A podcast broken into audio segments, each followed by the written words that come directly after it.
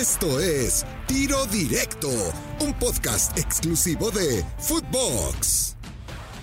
Amigos de Tiro Directo, qué placer saludarlos. Junto a Alex Blanco, soy Gustavo Mendoza. ¿Pumas es malagradecido con Lilini?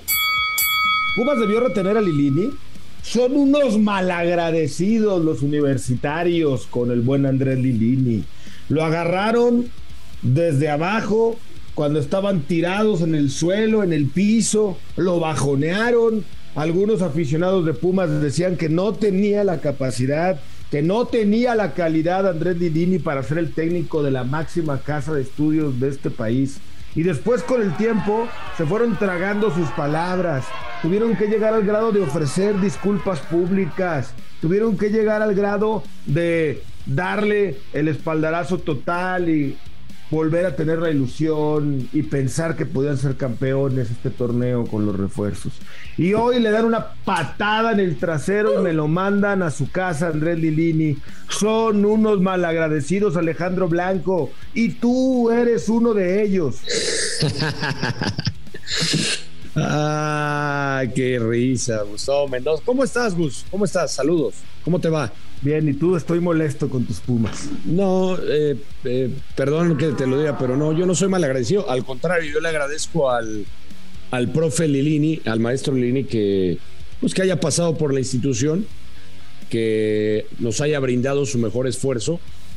Y hasta ahí, hasta ahí, hasta ahí llegó la Lilineta, Gustavo Mendoza, no funciona. Los números no mienten, ¿eh? Eh, todo tu discurso muy bonito. Eh, sí, le dimos el espaldarazo y, gente que no creía. Te voy a decir por qué yo no creía en él. Y, no porque no tuviera la capacidad para ser director técnico. Cuando llegó Lilini, y hay que recordar cómo llega, llega de emergencia porque Mitchell se fue faltando un día para iniciar el torneo. Yo dije que para mí dejaba un hueco importante Lilini en la cuestión de visorías y detección de talentos en universidad, que para eso estaba contratado Lilini. Para eso Lilini se pinta solo, para eso Lilini es el mejor. Y dejó un hueco importante desde mi punto de vista, que me sorprendió como a varios. Su trabajo como director técnico con lo que tenía, sí. Que llegó a dos finales, que las perdió, ojo, aunque llegó a las finales y hay que darle mérito. Con la materia prima que tenía, sí que debutó a varios jóvenes, más de 15, también. Ahora, ¿a cuántos de estos consolidó Gustavo Mendoza? ¿A cuántos de estos jóvenes consolidó? Una. Dos, dos. Nueva temporada. Nuevos refuerzos. Los pidió Lilini. Los pidió Lilini. Salvio del Prete. Llegó Chino Huerta. Llegó Aldrete. Y claro, hay que mencionar la cereza en el pastel que fue Alves, que dio al traste con todo. Si a mí me preguntas en esta temporada si Lilini pidió los refuerzos y Lilini no supo manejar la situación dentro del campo porque esa es su responsabilidad. Y los números, Gustavo Mendoza, una de las peores temporadas de Pumas en su historia, en su historia, números mediocres, números que no son de equipo grande, todo apunta a que algo pasaba con el técnico. Bueno, a lo siguiente, hay que buscar nuevo estratega. Gracias, señor Lini, por todo lo que nos dio. Gracias. Bye. El que sigue. A ver. Venga. ¿Ves cómo eres un mal agradecido? No, no, si le estoy dando las gracias, gracias por haber pasado agradecido. Vámonos. Tú te pusiste una bolsa en la cabeza cuando Lilini dirigía a los Pumas de papel en un programa de televisión. Mm, no, no fue con Lilini. Me puse la bolsa, pero no fue con Lilini. Ok. Lo matabas a línea al aire, decías que no era el técnico. ¿Sabes con quién fue? cuando llegaron a una final, lo adorabas. No, yo eh, apoyaba al equipo. Y ahora como veleta, ah, vuelves a cambiar como el viento cambia de dirección a la veleta, tú vas por otro lado ahora. No, no, no voy por, o sea, te estoy diciendo lo que en datos, no mi opinión, te estoy dando los datos y los números, revísalos si quieres, es una de las peores temporadas de Pumas. Te pregunto, Gustavo Mendoza, te pregunto, ¿de quién es responsabilidad el no saber manejar futbolistas de calidad y combinarlos con canteranos? ¿De quién? Del técnico, pero habría que ver si en verdad, si en verdad Lilini pidió esos refuerzos. Porque yo recuerdo al rector diciendo, ahora sí armamos un equipo para ser campeones, dándole esa etiqueta y esa responsabilidad a un técnico que tenía bien estructurado su proyecto con jugadores de medio nombre, por no decir otra palabra, una que otra figura, jugadores de medio nombre, repatriando alguno que otro Puma, revalorando uno que otro mexicano, caso del Palermo, en su momento de Vigón, en su momento de varios. Pero mira los canteranos de Lilini. Lira, lo vendieron en una lana. Sí. Jerónimo Rodríguez, eh, ¿Cuántos? Ricardo Galindo, Santiago Trigo, Perfecto. Montejano, que se lesionó, Rubalcaba, a Mauri García, Pablo Benevendo, Ángel García, Alec Álvarez, Oliver Pérez, Jacob Morales, Juan José Miguel, José Carreón y José Navarro. Perfecto, a ver, y gracias por repasármelos. De todos estos, el único que se consolidó fue Eric Lira y se fue de equipo. Dime otro. Dime otro. Ahora, Llega, eh, llega otro, llega este proyecto que tú me dices que a lo mejor no los pidió, cosa que dudo. Tal vez te dudaría esa parte en la, en la cuestión de Dani Alves. No sé si Lilini lo pidió, pero los otros refuerzos, ¿tú crees que no pidió del prete? Mm. ¿Tú crees que no pidió a Salvio? Puede ser que sí, puede ser que sí. Bueno, pero es que también le quitamos responsabilidad, Gus, entiendo entiendo lo que dices que llevó a Pumas con con poca materia prima, hizo bastante, pero bueno, los ciclos se acaban, hay que, hay que buscar un director técnico que pueda embonar bien estas piezas que se tienen, porque Pumas merece estar en los primeros lugares. Gustavo Mendoza, por favor. Y, y Alan Mozo, y Alan Mozo no lo vendieron gracias a Lilini. Y Sebastián Saucedo no lo vendieron gracias a Lilini. y Rollero no tuvo una gran temporada. ¿De qué me hablas, Rollero? ¿De qué me hablas? Y Bigón no llegó por la puerta de atrás desconocido del Atlas y lo hicieron figura y lo vendieron en millones. Y, eso fue, y eso o no vamos a contar todos los que se consolidaron en Pumas y los vendieron gracias a la buena gestión. Fue por la buena gestión del técnico, sí, que los hizo jugar bien y anduvieron bien. Pero, no, no pero me estás cambiando lo malo, bueno te fuiste a otro tema y no, y no por, por los canteranos, ¿eh? Te fuiste con otros. A lo que yo voy, está bien, lo de los canteranos es debatible, pero muchos de ellos que ya debutaron en su momento se van a seguir consagrando, creo, quiero pensar con el nuevo mm. técnico. Ahora, los agarró en el piso cuando no tenían dinero, cuando no tenían plantel, cuando no tenían figuras, cuando no tenían jugadores y los volvió a llevar a un nivel competitivo. Eso sí, bien. tenemos que estar de acuerdo. Y por último, desde mi punto de vista, pues voy a ver quién es el nuevo técnico, pero todo apunta que va a ser el Tuca. un, hombre que conoce y, mama, mama, perdón por la palabra, mama los colores universitarios. No, no, es una mala palabra decir, es como la educación se mama, mama los colores de universidad. Oye, y y sí, pero no es un técnico que últimamente le guste jugar con canteranos y que se dedique a consagrarlos, ¿verdad? También en eso tiene razón. A ver, es una apuesta interesante y arriesgada a la misma vez. Bueno, continuando con el tema de continuidades y proyectos. Guadalajara, ¿quién es el responsable de que no camine y no sea un verdadero contendiente al título hoy, Chivas? Guadalajara las Chivas Rayadas que están en el repechaje. Más allá de que entraron, corrígeme si estoy bien, novenos, decimos por ahí en, en la tabla, eh, por ahí, ¿no? Eh, están realmente con probabilidades de hacer algo en la liguilla. Si este proyecto falla, y este proyecto fallar es no pasar el repechaje o no pasar de cuartos de final. Yo creo que de semifinales a final ya estará cumpliendo. Y obviamente si es campeón también. Pero triste y lamentablemente, aunque poniéndole antemano que en el fútbol mexicano cualquier cosa puede pasar, no se ve cómo estos Pumas puedan ser campeón, este Chivas, perdón, pueda ser campeón. ¿no? ¿no? lo veo. Fueron novenos, fueron novenos. Terminaron con 22 puntos, eh, mismos que Puebla, pero por diferencia Puebla es octavo. Eh, yo, yo, no veo a Chivas. Para mí es, es un fracaso, porque esto no es liguilla, esto es repechaje. Esto es repechaje, esto, esto para mí, o sea, aunque lo quieran adornar los Chiva hermanos, con todo respeto, pues esto es un fracaso. Vuelve a ser un fracaso, a pesar de que eh, el señor Peláez se quiera adornar y. No, no, o sea, para mí esto es un fracaso. Guadalajara llega a este partido con cinco derrotas consecutivas. Cinco. Porque hay gente que no le quiere contar los amistosos contra Cincinnati y el partido amistoso contra el América, donde por cierto volvió a perder el clásico en territorio americano. Pero Guadalajara ah, no, es que no jugó tan mal contra Cruz Azul, merecía más. O como tú comprenderás, no, es que no jugó mal contra Tigres. ¿Te acuerdas lo que me decías? ¿Cómo me decías? ¿Ganó eh, perdiendo? Ganó perdiendo. claro, claro. Eh, ah, ganó perdiendo también contra Cruz Azul. No, por favor.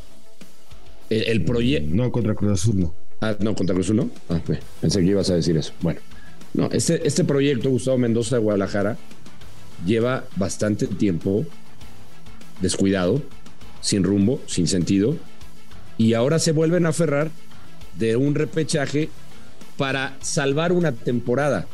Porque para ti, que tú decías que para ti, ¿qué es salvar la temporada de Guadalajara? ¿Avanzar de este repechaje? ¿Llegar a semifinales? O sea... Yo creo que llegar a semifinales o a la final es cumplir para un proyecto tan turbio y tan tirado a la calle que se Llegar a semifinales o finales, fíjate lo que estás diciendo, no lo veo. No lo veo. Pero luego viene lo, de, viene lo, ¿qué, güey? Luego viene lo de, lo de un equipo grande tiene que ser campeón siempre, ¿no? Siempre, pero no, pero no lo, o sea, no lo veo, no veo llegando a Guadalajara a estas instancias. Es más, Puebla lo va a eliminar. Mm, ok, es probable, porque juegan en Puebla, porque Puebla juega bien, porque parece tener mejores variantes. Pero que si se da la sorpresa, ¿qué? ¿También te vas a venir a retractar y a tragarte tus palabras en tiro directo otra vez? No, no, no. Ya estás de malvibroso tirándole mala vibra a la Chivas. No, no, no, no, yo no le tiro mala vibra. Yo te estoy diciendo, o sea, el, el que avancen del repechaje, ok, vamos a suponer, Guadalajara avanza del repechaje. No le va a dar para más. Pero es que no es, no le va a dar para más porque no tiene para más. No tiene para más. Y ojo, no le estoy echando. Aquí Cadena es el menos culpable. Habrá que irse más arriba a, ver a, Ricardo Peláez, que él, él siempre tiene opciones. ¿eh? ¿De, qué? ¿Opciones de qué? O sea, de, directores técnicos. O sea, o sea, ¿por qué no? ¿Por qué nunca se le señala a Ricardo Peláez? O sea, siempre se va Me parece que no se le señala. Nunca yo se creo va que más está arriba. mega señalado últimamente Peláez, yo creo. Pues yo lo veo muy sólido en su puesto. O sea, a ver, te, la pongo de esta manera. Si pierde Guadalajara contra Puebla, ¿qué es más factible que pase, Gustavo Mendoza? ¿Que se vaya Cadena o que se vaya Peláez? Es más factible que se vaya Cadena. Yo creo que Cadena. O sea, la lógica diría que tendría que irse Peláez, pero no, es más factible que se vaya Cadena. Bueno, en la lógica, claro, en la lógica Peláez, con todo respeto, con la gestión que ha tenido, para mí no ha dado los resultados y ya se tendría que haber ido por los resultados, ojo, ¿eh? desde hace mucho tiempo. Sí. Pero la más fácil, si no avanza el Guadalajara, es nuevamente voltear a ver al técnico. Un técnico, por cierto, que está fijándose, ya que hablábamos del tema de canteranos con Pumas, se está fijando en esa parte con Guadalajara. Está debutando jóvenes. Dejó, por ejemplo, a un futbolista como Mozo, que había llegado hablando de Pumas. Mozo llegó como el gran refuerzo y no ha jugado Mozo. ¿Qué ha pasado con Mozo? Llegó Ormeño, criticado Ormeño por varios, no lo utiliza. O sea, me da gusto que Cadena se esté fijando en los canteranos, pero. Y hay otros, otros que están en Chivas, que no sé si llegaron todos con Ricardo, pero que ya van de salida, ¿no? En Guadalajara. Varios. Parece no tener futuro, ¿no? Molina, Mier. Eh, hay varios, ¿no? Varios nombres que podríamos citar que parecen ya haber terminado su era con Guadalajara. Puede que agarren un aire nuevo en otro equipo, pero en Guadalajara, pues están el pollo briseño, ¿no? O sea, no juegan, ¿no? Cortados. Y, juegan poco, pues eso parece no tener mucho futuro. y, ojalá que sea el comienzo de una nueva era en Guadalajara. De verdad que Por eso, entonces el responsable es Cadena o Peláez. No, para mí Peláez. Para mí Peláez. ¿Cuántos semestres llevas diciendo que ya le llegó la hora a Ricardo Peláez? Varios. ¿Cuándo? Pero no depende. Pero no depende de mí, depende, de, depende de, Y es más, yo en varios espacios, incluyo este, he señalado que también el responsable es a Mauri Vergara. Sí. Pero ¿qué es? Porque a viendo el... Porque a Mauri Ah, bueno, porque a Mauri Vergara es el encargado. Yo entiendo que puede delegar, pero si el señor que está abajo de él, que sabe de fútbol, no ha dado los resultados, pues evidentemente te lo tendría que cambiar. ¿Qué estará viendo el dueño que nosotros no estamos viendo de Ricardo Peláez en su gestión? Algo bueno debe estar haciendo allá abajo. O muy doradita, la píldora, muy convencido en el discurso lo debe de tener. Pero bueno. El campeón sale del repechaje. Cambiando de tema. El repechaje. Los que la van a jugar Sí. Ni para qué se meten, Alex Blanco. O sea, de los ocho que entraron a la liguilla, con todo respeto, Sí. salvo Tigres, fíjate. ¿Hay algún que va a ser campeón? No, no lo veo. Entraron al Ninguno. repe. Ni a Tigres. Ni a Tigres. Ya, a ver, si nos vamos por probabilidades, te diría, o por porcentaje, pues sí, le daría, de los que entraron al repechaje, a Tigres le daría el porcentaje más alto de poder ser campeón. Pero, Sí. pero de los cuatro principales, o tres principales, cuatro como lo quieras ver, ahí no lo consideras a Tigres. No. ¿Por qué? ¿No te parece que tiene un equipo con individualidades como para pensar que en cualquier momento le puede ganar un partido a cualquiera de los otros? Eh, sí, pero yo me dejo guiar mucho por la forma en que los vi, aunque me digan que la liguilla es un torneo aparte. Yo no veo a Tigres compitiéndole al América, no veo a Tigres compitiéndole a Pachuca y no veo a Tigres tampoco. A lo mejor lo pondría a la par con Monterrey, pero los dos primeros que te dije no lo veo. Y con Santos, Santos, me, me- fíjate lo que te voy a decir, Santos me ha sorprendido y creo que Santos ha jugado mucho, mucho mejor que Tigres. Pero mucho mejor, ¿eh? Pero totalmente. A mí me encanta cómo juega Santos. Y, me ha- y, y creo que juega mucho mejor que Tigres.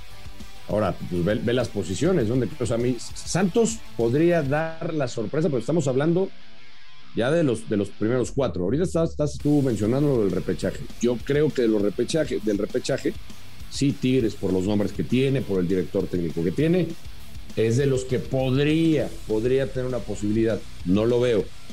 No lo veo sinceramente porque además también recuerda que pues, los números y las estadísticas no mienten. Los últimos torneos, el campeón sale entre primero, segundo y tercero. Los últimos torneos, ¿eh? O sea, es muy raro ver en los últimos torneos un campeón que venga de los últimos lugares.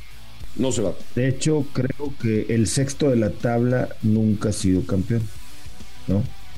O sea, de todos los ocho, obviamente el repechaje nunca ha sido campeón ninguno de los de abajo, hasta ahorita.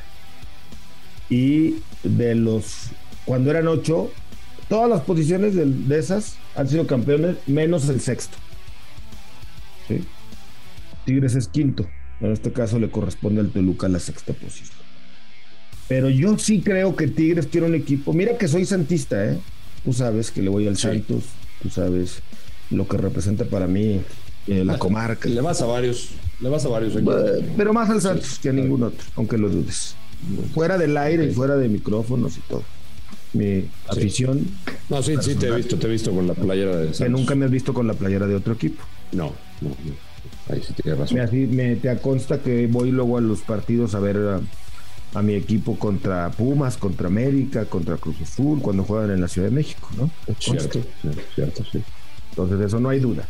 Pero creo que bien, te- Tigres... Te, ves bien, te ves bien, güey, en la playera. Gracias, güey.